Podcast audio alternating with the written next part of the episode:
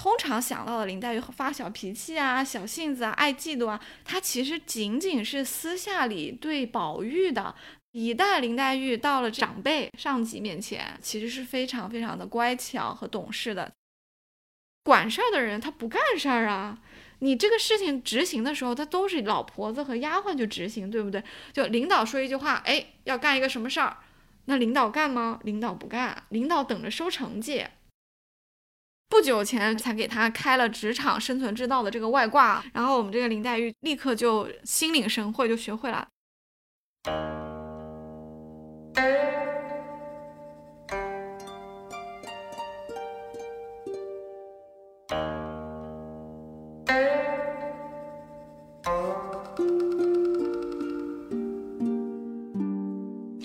好，欢迎来到今天的多芬职场，我是代班主播 Nicola。因为亿万父亲的事情，他现在还不是很有精力可以抽出来做这档节目，所以这期还是由我来代班。然后这一期呢，我请到了一个对《红楼梦》非常非常有研究的一个姐姐，然后她在职场也待了非常多年。然后我这一期想要请她来讲一下关于林黛玉在《红楼梦》这个大的家族里面，她是怎么样的一个生存之道。好，这个琉璃姐先自我介绍一下。啊，大家好，我叫刘丽。嗯，对《红楼梦》很有研究，不敢讲，因为对《红楼梦》有研究的人实在是太多了。呃，但是我是资深红迷，这个绝对是没有问题。《红楼梦》这本书，我可能从小到大看了不下一百遍，然后我也写了很多关于《红楼梦》的文章，发表在我自己的公众号和豆瓣上，也有一些发在杂志上。啊，我觉得对《红楼梦》的研究和兴趣是可以伴随一个人一辈子的事情，就是越研究越有乐趣。所以今天也非常开心妮蔻来邀请我做这个节目，希望大家听完之后觉得有一点小收获吧。嗯，好，那我们先来讲一下，就是在《红楼梦》这样的一个职场结构里面，林黛玉处在一个什么样的位置啊？这个问题问的特别好，因为首先呢，就是。《红楼梦》它其实讲的是一个贵族家庭的故事，但是如果我们以现代眼光来看的话，一个大的贵族家庭，它基本上就是一个大的家族企业，所以它也会有最高领导，它会有很多的代理领导啊，它有很多的执行者，它有很多的层级。所以说呢，在《红楼梦》里面啊，辈分最高的就是贾宝玉的祖母，也就是贾母，她基本上就相当于这个家族的董事长。但董事长年纪。比较大，基本上就退居二线了，但不代表说他对这个家里不管事儿，他有非常多的耳目啊，而且总经理必须要向董事长汇报嘛，对不对？所以说贾母其实是把总经理的这个职位派给了他的儿媳妇，也就是贾宝玉的母亲王夫人。但是呢，情况又比较复杂。王夫人她比较喜欢吃斋念佛，她本身也不是太想管家里的这些事儿，所以呢，哎，这个总经理呢也给自己找了一个代理总经理王熙凤啊。那王熙凤又是下一辈了，她其实相当于王夫人的侄儿媳妇，然后跟宝玉和黛玉是平级的。林黛玉这个角色从职场的角度来看呢，选的也是很有意思，因为她其实是一个小辈。啊，你看他和贾宝玉平级，所以他们都要管贾母叫外祖母，所以在这里他其实是有长辈的。那长辈的话，在这个家族企业里就相当于你的领导嘛，对不对？但是呢，林黛玉呢，她又是一个小姐，所以呢，她也是一个上级，她是有很多的，比如说她有仆人，那仆人里面有女仆，有老妈子，所以她是要管理别人的。那再同时，林黛玉也是有很多的平级，你其他很多的大小姐，包括公子，就是贾宝玉。那我们挑林黛玉这个人物来讲职场的话，你就会发现她和我们大部分在职场里的人一样。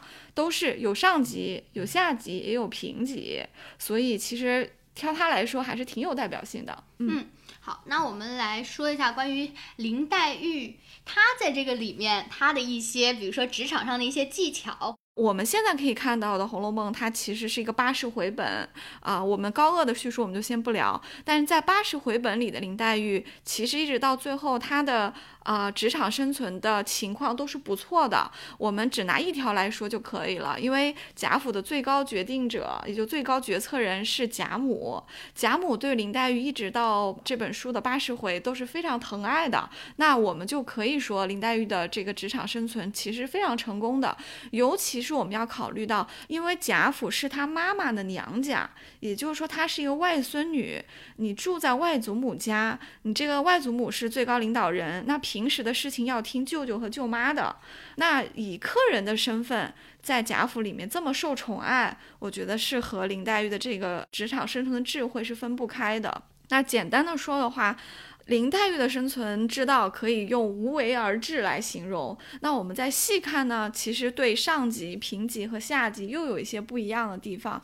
比如说对上级吧，她在她的主要的上级啊，就是啊贾母和王夫人，一一个是外祖母，一个是舅妈。因为她是女孩子嘛，舅舅平时是见不到的啊。那在这两个人面前的话，我们的黛玉啊表现出来的样子其实是非常非常的乖巧和懂事的，她也不多说话。这个和我们。通常想到的林黛玉发小脾气啊、小性子啊、爱嫉妒啊，其实不一样的。这是为什么呢？因为林黛玉这些小缺点，她其实仅仅是私下里对宝玉的，那是人家谈恋爱里的一些小细节，我们大家读者不必太当真嘛。打情骂俏。对，谁没谈过恋爱呢？对不对？但是，一旦林黛玉到了这个，尤其是在王夫人和贾母出现的场合，林黛玉的话其实是非常少的。而且他会很乖巧的挨着王夫人或者贾母坐着，这个其实一个小细节说明什么？首先他知道这个家里面谁是有话语权的，谁是主人。其次林黛玉也知道他是很受宠的，所以他坐在贾母旁边，哎，小鸟依人的坐在那里，就其实她是一个非常聪明也非常可爱的一个小女孩啊。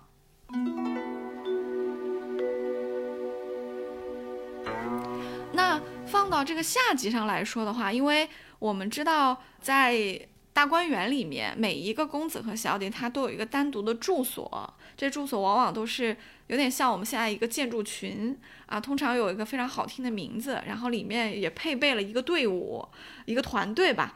啊，有老妈子打扫卫生啊，照顾你啊，给你做饭，还会有一些贴身的女仆。那女仆做的活儿就相对比较精细啊，比如说给着小姐穿衣打扮呀，做点跑腿的事情，比如说去别的小姐的院子里面取个东西呀，拿个东西啊，啊，然后啊，基本上就是这两类人。但这两类人的数字加起来就不少，可能一个小姐的屋里都有差不多有十个人，那你就是一个带十个人团队一个小领导嘛。而且这个。你的这个住所里面的财务状况你是要自己处理的，因为比如说有人来送东西，你要打点赏钱，还会有一些小的应酬，你也要花钱，可能要筹备一些现金在身上以备不时之需。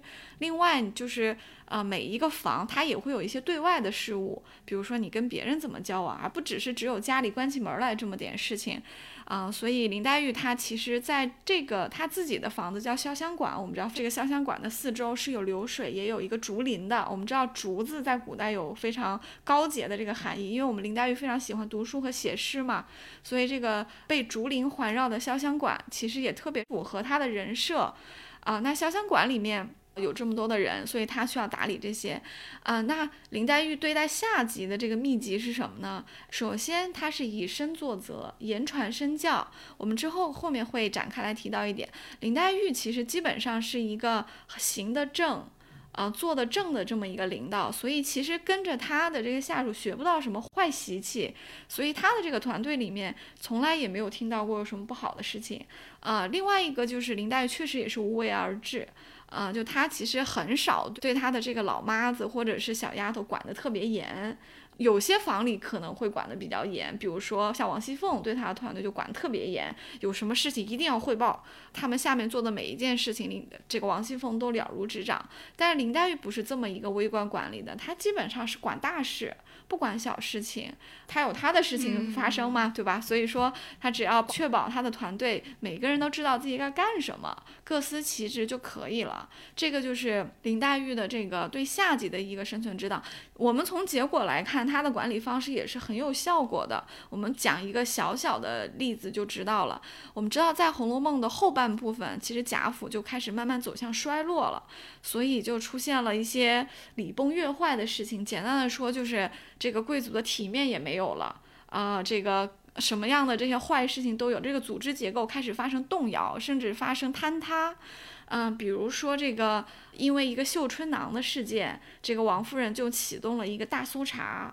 开始搜检大官，其实这个是很不好听的一件事，相当于说最高领导对下面这些人不信任了，要去他们的屋子里搜查，看谁有可能有这些赃物啊。但是我们会发现，除了这个搜查之外，后面开始查赌，因为贾母突然发现这个大观园里晚上因为有人需要看门，看门其实没有什么事情发生，就站那儿，呃，就站那儿又嫌烦，所以这些人呢就不想站那儿，就开始赌。我们现在看，可能如果大家只是打个牌，或者是玩个网游，其实还好，因为没有赌钱。一旦赌钱的话，事情就大了，因为赌钱会滋生出非常多的事情，赌钱有可能滋生腐败，嗯，对不对？有可能大家赌急了，根本就是看门的事儿就没有做好，也有可能就会勾结外面的人就进来了。贾母就立刻发现了这个其中的严重性，就要开始抓赌。抓赌的话，就抓了几个带头的人，无论是从搜查赃物。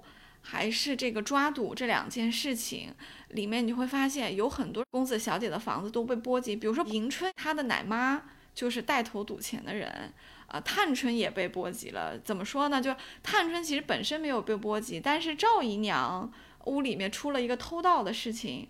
啊，是赵姨娘的丫鬟做的。那赵姨娘在中间其实起了指使的作用。探春的屋里其实是没有事儿的，但是问题是赵姨娘是探春的生母，所以她的名声受到了一点牵连。但是我们知道这个啊，林黛玉的屋里跟这些事情是一点关系都没有的。哪怕那天晚上搜查赃物，这个王熙凤带着搜查大队过来搜查的时候，他们也知道黛玉这里也不可能有什么事情，也不想惊动林黛玉。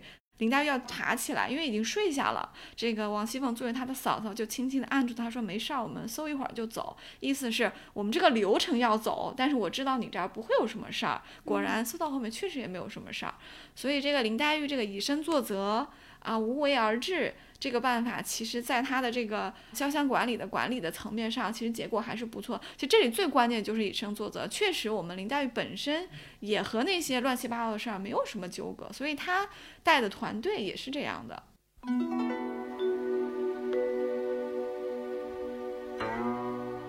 还有一点，我们也可以在这里讲一下，就林黛玉和她的评级。那因为她是小姐嘛，她的评级就是其他的小姐，包括公子，就是这个啊宝玉。宝玉是他表哥嘛，其他的这些小姐就要么是他的表姐，要么是他表妹，对不对？他和他的表哥、表姐、表妹，包括王熙凤是他的嫂子。还有那个李纨也是他的嫂子，还有尤氏也是他的嫂子，他和这些平级之间的关系也是非常融洽的。她其实是一个相当讨人喜欢的一个小姑娘。而且我们看看林黛玉她的小闺蜜都有谁啊？林黛玉和谁好？一个是宝钗，当然她和宝钗的关系从不好到好，呃，但是有几个人是跟她关系一直都很好的。首先有贾探春，还有三小姐。还有这个史湘云是经常来做客的另外一个小姐，然后还有这个薛宝琴啊，这些人都是跟林黛玉关系很好。还有就是黛玉的嫂子王熙凤是个大管家，其实王熙凤和林黛玉的关系也非常好。可见啊，一个是一定要和你的同级搞好关系，另外一点就是这也是印证了我们那句俗话，就是优秀的人总是和优秀的人在一起的。但我我其实有一些疑惑，就比如说，其实，在贾府里面，它是一个很复杂的一个环境。然后林黛玉一个人，她自己当然是，就我我不去招惹事儿，但是有没有人去招惹她？然后她是怎么样回应的之类的？招惹哈，就是，呃，怎么说呢？有可能有，就是我们放到职场语言来说的话，叫防小人，嗯，对不对？就你可以行得很正，就是你不管对上级、对下级、对平级，你都不卑不亢，就是没有什么见不得人的事儿，事儿都好好完成了，待人接物也非常的得体。按理说你这个就职场上就没有什么大的瑕疵了，但是也有可能做到这样还不够，为什么呢？有可能有小人啊。这个小人是谁？你其实还真不知道什么地方来一个案件。但是坦白说，啊，在《红楼梦》里面，这个林黛玉有可能要害她的人呢，确实也不是特别多。因为林黛玉本身是一个客人嘛，所以她和贾府的这个呃利害关系本身没有太大的冲突，因为她是贾府的外孙女。呃，他在这里住呢，可能他的家里就是他的父亲临终前是有一些安排的，比如说他住在贾府，可能经济上林家也已经给他送了一些生活费过来，所以他本身也不需要去吃贾府的，就是他本身不需要仰仗别人啊。当然，在从贾府的这个经济实力来说呢，他的外祖母还在当家，他的舅舅也当家，这个外祖母和舅舅养一个外孙女和外甥女，其实也没什么问题，他也吃不了多少。嗯，等他大了，无非就是给他付一副嫁妆嘛。从这个角度上来说呢，林黛玉的职场呢，其实她的危机不太大，没有太多人要害她。但是会不会有一些人对她说点闲话呢？哎，真是有的。这个你问到点上了。比如说，一个我们不太喜欢的人，赵姨娘。首先，赵姨娘是她从身份上来讲，她是林黛玉的舅舅的小妾，那是不是算是你的舅妈呢？对不对？算是你的长辈吧，所以你要尊重她。但是呢，从简就从封建大家庭的这个礼教来说呢，他又不是，他其实是一个仆人，因为小妾啊，尤其是赵姨娘，她还不是正儿八经娶来的，她其实就从丫鬟里面挑一个提拔上来的，所以呢，她的地位是没有小姐高的。从这个角度上来讲，林黛玉又不需要对赵姨娘多好，所以你看很尴尬，因为赵姨娘一主一仆嘛，她有一个很尴尬的身份。那么林黛玉该怎么对她呢？啊，这里，呃，林黛玉的这个态度其实是有一些转变的，啊，这个里面其实反映了她的成长的，就是林黛玉自己悟出了防小人的道理。怎么说呢？就是我们可以看到，大概在前四十回，林黛玉和这个赵姨娘的互动其实也不是很多，但是我们可以看到有过一次，这个王熙凤就是讲了一些赵姨娘的坏话，那赵姨娘其实也。在现场不叫坏话吧，就是王熙凤呃故意去不理睬他，他就故意拉着林黛玉说笑。这个时候我们可以看出来，林黛玉其实她还没有悟出来防小人的道理。你不应该顺着这个王熙凤的这个说笑冷落赵姨娘，这样的话小人心里会生记恨的，他有可能会说一些坏话的。尤其是我们的赵姨娘，她是林黛玉舅舅的小妾，所以她是由和林黛玉的舅舅就贾政啊私下相处的机会的。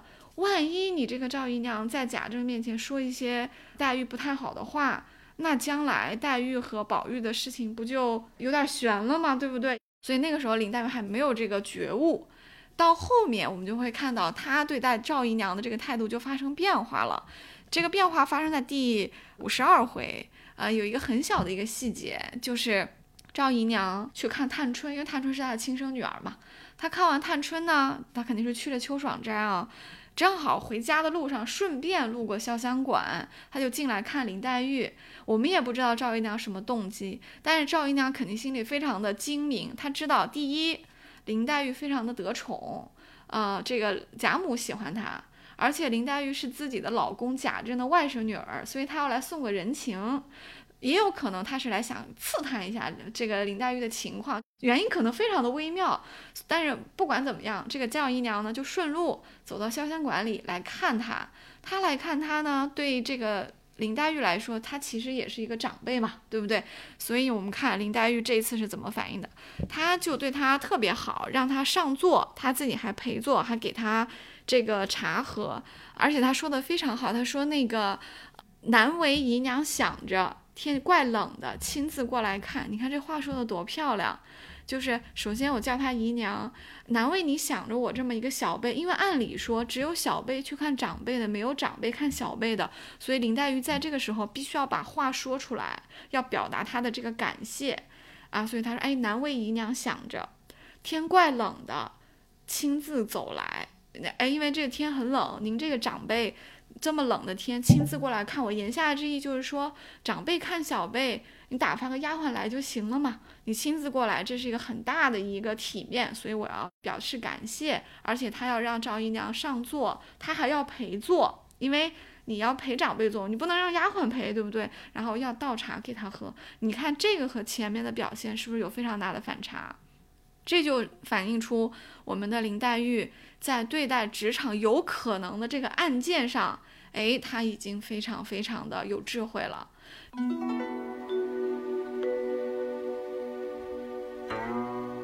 讲到说为什么林黛玉，呃，在职场有这么大的一个转变，是谁教她的？可能有些网友能猜到，也有一些人猜不到。因为这个人其实理论上，如果你不去细想的话，他应该是林黛玉的死对头，他怎么会教林黛玉呢？哎，这个人对了，他就是薛宝钗。我们知道这个书里面，或者说对《红楼梦》，如果只有一点了解，不是了解很深的人的话，总觉得这个书写的是宝玉、黛玉和宝钗的三角恋。那黛玉和宝钗，她不是应该天然的情敌吗？他俩怎么能好呢？对不对？但其实这个就是《红楼梦》厉害的地方，它写出了人性中非常微妙，也非常全面，然后甚至是。把人性拔高了的这个部分，所以我们不要去低估曹雪芹啊。曹雪芹是一个有大智慧的人，所以我们在通读或者是读过很多遍《红楼梦》，甚至当我们自己成长了，我们有很多人生阅历的时候，再回头来看，我们会得出很多不一样的看法。其实宝钗和黛玉不是大家想的那样死对头，他们的关系也发生了一个转折，这个转折就是让我们林黛玉成长的关键。这转折发生在什么地方？基本上就是发生在这本书不到一半的地方，也就是四十五回。啊，这个四十五回里，这个回目里面有一句话特别的好，叫“金兰气互剖金兰语”。啊，是什么意思呢？我们要给大家讲一下，这个金兰啊，是用来象征美好的友谊。我们说，其实林黛玉和薛宝钗他们可能前期的关系比较微妙，但是从这个四十五回以后，他们两个人形成了莫逆之交，其实就是非常非常好的好姐妹了。关键点就发生在这个四十五回，这个金兰契契是契约的意思，有点像是说，哎，我们通过这一个晚上的掏心掏肺，我们两个人的关系就升华了。我们的关系就像有一个契约绑定一样，牢不可破，是这么一个意思。互剖金兰语的意思就是，哎，我这个晚上，我们两个人就是跟对方开诚布公的说了很多的心里话。这个情节发生的场景很有意思，它还发生在一个晚上，而且外面天气特别不好。我们想想，这个天你可能也不会出去，对不对？就在家里面。那这天呢，这个宝钗就过来看他，看林黛玉。这个有一个前情啊，这个前情是。之前在刘姥姥来大观园的时候，黛玉在呃众人面前说错了一句话，别人没有注意，其实宝钗听出来了。但是宝钗听出来之后呢，她如果对林黛玉真的是有一些敌意的话，她可以当场戳穿，让林黛玉难堪。但是没有，宝钗完全没有，她只是把这句话记下来了。她在没人的时候，偷偷的跟林黛玉说：“哎呀，这个话呀，以后咱们别说。”啊，你说这句话呢？啊，我是听懂了。这个话代表你其实看过了一本，其实我们女孩子不该看的书。其实这书吧，我也看过。所以你看，宝钗非常的智慧啊，她她其实跟林黛玉说，我们俩是一样的。她也没有高高在上的教训她，但是她还是以一个大姐姐，因为按书里的描述，宝钗应该比林黛玉大两三岁，所以她她以一个大姐姐的身份对林黛玉说，这个以后我们在众人面前，我们还是得注意点。我们私下里怎么样，我们就不说了。但是我们在人前，哎，怎么怎么样？这个其实让林黛玉就很感激她，所以她对宝钗的看法可能就已经有了一个转变。然后在四十五回这个晚上，宝钗过来看她的时候，就跟她讲了很多的，嗯，这个人生的一些道理。啊，林黛玉也是大受启发，她就觉得说，我长了这么大，十五岁，从来没有人这么教导我。首先，我们黛玉没有母亲，一个女孩子的这个待人接物的很多的道理。肯定是她的母亲教她的，因为她和母亲相处的机会比较多嘛。她从小就没有母亲，所以没有人教她，她也没有兄弟姐妹，她是一个孤女，而且他在贾府，他又是一个客人。他是一个客人的话，主人就不太好去教他这些东西，就别人觉得说。啊，客人只要差不多就行了，这个也不是我们家的人，那我们犯不着去说他，对吧？所以在林黛玉的成长的这个过程里面，除了贾母这个外祖母会比较关心她，可能偶尔私下里会跟她说一些这种会关心她之外，其实真正关心她的人，其实一个当然是宝玉了。当然，宝玉的关心很很正常，因为他们有超越于关心之外的一个爱情在，对不对？那另外一个其实就是宝钗。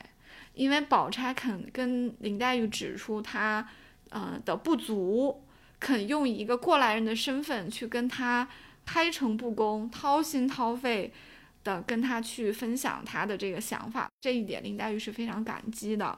所以林黛玉也坦诚的跟她说：“他说我今天发现我是自己把自己耽误了。他说我以前老觉得你可能心里有些就还。”还有点提防着。但是湘云就是湘云是他们的另外一个好朋友，他说湘云就是总说你好，我以前还不知道，我今天发现真的是这样。他说，所以我是我错怪了你了。所以我们从这一天之后，我们就可以看出来，这个宝钗对黛玉的一席话，让她有了一夜之间有一个巨大的成长。这个十五岁的少女，从此以后，从四十五回以后，如果大家去分析的话，你会发现林黛玉再也没有说过那些很刻薄的话，在人前再也没有过。怼人家一下呀，或者说给人不好看啊，啊甩一个脸色啊，再也没有过。他不管在长辈、上级面前，还是在他的平辈，还是在这些仆人啊、姨娘啊面前，他都再也没有过。所以我们可以理解为：第一，宝钗这些话他听进去了；第二，我们的林黛玉真的非常的聪明，她听懂了一个大的人生的道理。可以说，这个这个晚上的谈话对她来说是一个顿悟。顿悟之后，我们的黛玉就可以举一反三了，她的成长就产生了一个蜕变啊！所以他们到底谈的什么呀？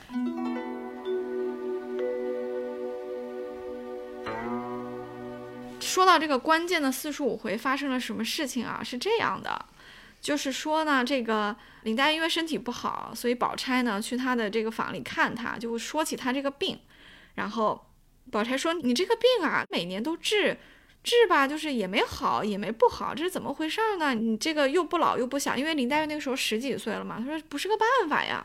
然后这个其实是一个家常的闲聊哈。这个，然后我们黛玉说，哎呀，不中用。她说我这个病啊，肯定是好不了了。宝钗就开始点评说，说我看你这个药啊有点问题。他说我觉得你这些药人参肉桂太多了。说但是呢，呃，说虽然这些这些药是补气的，但是也不宜太热。说我觉得是应该要平肝健胃啊，先把你的这个肝火和胃气给养好了，然后就吃五谷杂粮就能养人了。意思就是说，我们先把这个大的问题解决，然后你就可以养这个身体了啊。那怎么去这个养呢？他说要每天早起拿上等燕窝一两，冰糖五钱，用银挑子熬出粥来，若吃惯了，比药还强，最是滋阴补气的。然后说到这个点上，林黛玉就开始叹气了啊。她说：“你方才劝我吃燕窝粥的话，虽然燕窝易得，但因我身上不好，她说每年呢都要请大夫熬药，人参肉桂已经闹翻了个天。这会子又新出一个新花样，熬一个燕窝粥。啊，老太太、太太、凤姐，啊，这三个人便没话说。那些底下的老婆子、丫头们，未免不嫌我太多事儿了。”啊，他说：“你看这里的人，因老太太多疼了宝玉和凤丫头两个，他们上虎视眈眈，背地里三言四语的，何况于我？我又不是他们正经主子，是无依无靠投奔了来的，他们已经多闲着我了。如今我还不知进退，何苦叫他们咒我？这话比较长，是什么意思呢？他说我呢，因为是一个客人，我身体不好，本来呢就要给我请大夫熬人参啊、肉桂什么的，惊动很多人。”啊，就已经很不好意思了。这个时候又要提燕窝，而且燕窝非常的贵。一个客人住在你家，还得吃特别贵的东西，还要人专门给他熬，对吧？就客人自己肯定不好意思提，对不对？然后林黛玉还说：“她说你看老太太、太太、凤姐这三个人便没话说，什么意思？”林黛玉非常知道这家里管事儿的，她的外祖母、她的舅妈和她的嫂嫂其实是站在她这边的。他们三个人，第一是很大方的，第二也是很疼她的，所以这三个人是不会说什么的。但是。管事儿的人他不干事儿啊，你这个事情执行的时候，他都是老婆子和丫鬟去执行，对不对？就领导说一句话，哎，要干一个什么事儿，那领导干吗？领导不干，领导等着收成绩，真正执行的人是另外的一批人。所以他说，下人就是这些老婆子丫鬟们肯定会嫌我太多事儿的，然后我又是一个无依无靠投奔来的。那这个我哪好意思不知进退，每天提这些要求呢？所以我们可以看出来，其实林黛玉她不是一个不懂世故的人，她其实情商非常的高。所以今天晚上这个宝钗跟她说了很多心里话，再加上前面一天因为林黛玉看杂书在人前说错话，宝钗私下里劝导她，我们把这两件事情放在一起。就可见黛玉和宝钗就化敌为友了。其实也没聊什么，对不对？看起来就好像聊了一个。宝钗说：“你这药方子不好，你这身体怎么老不好啊？我觉得你应该吃燕窝。”但是后面啊，我们会注意到这个事情其实没有结束。这个宝钗啊，她非常的体谅黛玉的这句话，她很会共情，他就和黛玉共情说：“他说到这里啊，我跟你是一样的。”黛玉说：“你怎么跟我一样？你有母亲，有哥哥，那比我好多了。”但是这个，呃，宝钗说：“哎，不是啦，他说那个，他说我因为没有父亲嘛，我的哥哥也是一个不省事儿的，我跟你也差不多，只不过呢，就是家里就是宝钗是很同意的，说这个要不这样吧。”多一事不如少一事。他说：“我明天和我妈妈说，他说只怕我们家还有，与你送几两，每日叫丫头们就熬了，又便宜又不惊师动众的。”哎，所以我们宝钗非常聪明，她当场就领悟了林黛玉的这个顾虑，因为就你一个人花嘛，别人不花嘛，都是那你要走报销，确实有人说闲话。但我们宝钗很厉害哦，她不是只说，她真的就做到了。我们宝钗非常的治家有方啊，当天的这个日落的时候啊。哎，果然，因为天气又不好，就是下个小雨。宝钗自己没有送来啊，这个，但是她就拆了这个啊老婆子给她送来。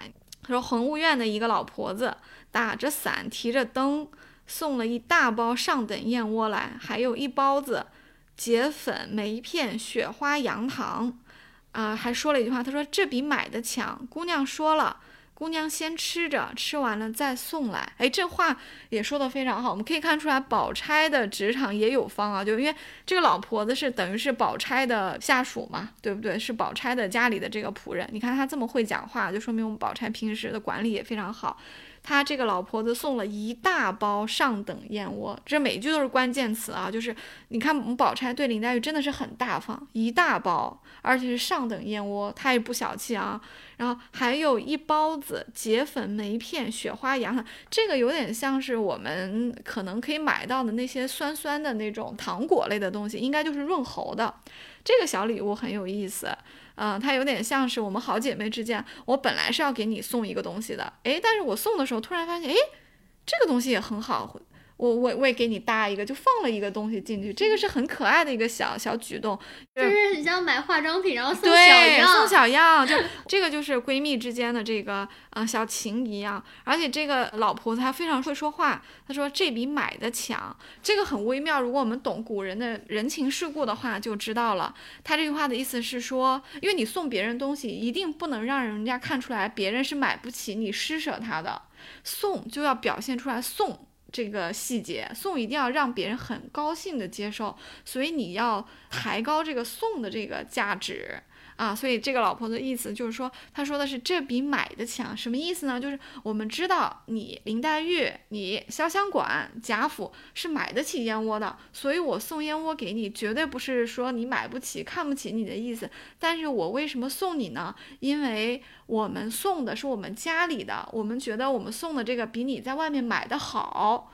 哎，就是有点像是我们家私家的这个东西，因为好我才送给你，而不是说你买不到，你买得到啊。可是如果你就有点像是你可以出去吃饭，可是我们家的厨师烧的很好，我给你送一份，是这么一个意思啊。然后我们看林黛玉啊，就不久前这个薛宝钗才给她开了职场生存之道的这个外挂啊，然后我们这个林黛玉立刻就心领神会，就学会了。她回答到说啊，回去说费心。啊，意思就是说要向你们家小姐道谢，然后还请她外面坐着吃茶，就是留人家招待的意思啊。然后这个婆子也很也很懂事情，懂礼貌，她说不吃了，我还有事儿呢，她就要走。然后林黛玉就寒暄了一下，说啊，我也知道你们忙，你肯定是有事啊。说今天晚上夜比较长，你可能要啊打两把牌了。然后那个婆子就说：“不瞒姑娘说，确实是这样。”她说：“我一会儿要上场了。”那说到这里呢，那人家就要走了哈。黛玉就说：“难为你误了你发财，冒雨送来。”然后这时候她又表现出来她小姐的这个格局啊，命人给她几百钱，打些酒吃，避避雨气。就这个林黛玉因为是一个主人，就上司，她要给这个。下级，也就是这个仆人发一个赏钱，有点像小费或者是跑腿的钱，就是，嗯，这不是他工资里的，这是额外的一个钱，因为主人给下人赏钱，这是一个比较。体面的一个事情，所以他一定要找一个理由给出去，就有点像是我们给小费的时候，我们在我们我们中国不给小费，但是如果你在美国吃饭给小费的时候，你一定要很真诚的给出这个小费，你要对这个服务员说，哎，thank you for your service，意思是什么？就是说明你服务的特别好，我很感激，然后我也很开心，所以我给了你这个小费。所以林黛玉这句话其实就是这个意思，就是说，哎，给你一些这个。啊，几百钱其实挺多钱的啊，因为我们知道很多小丫鬟她一个月的工资就是五百钱。那几百钱就是不少的钱了。她说给几百钱打些酒吃，避避雨气。可见我们林黛玉也是非常大方的，就一出手这个赏钱就给的很多，而且找了一个很好听的一个借口说，哎，这个天不好，呃，天有点冷，感谢你送过来啊，这个钱给你打一些酒吃，避避雨气。哎，就说的特别的漂亮。嗯嗯，好，那我们这一期 从《红楼梦》看职场就到这边，然后我们下期节目再见，好，拜拜。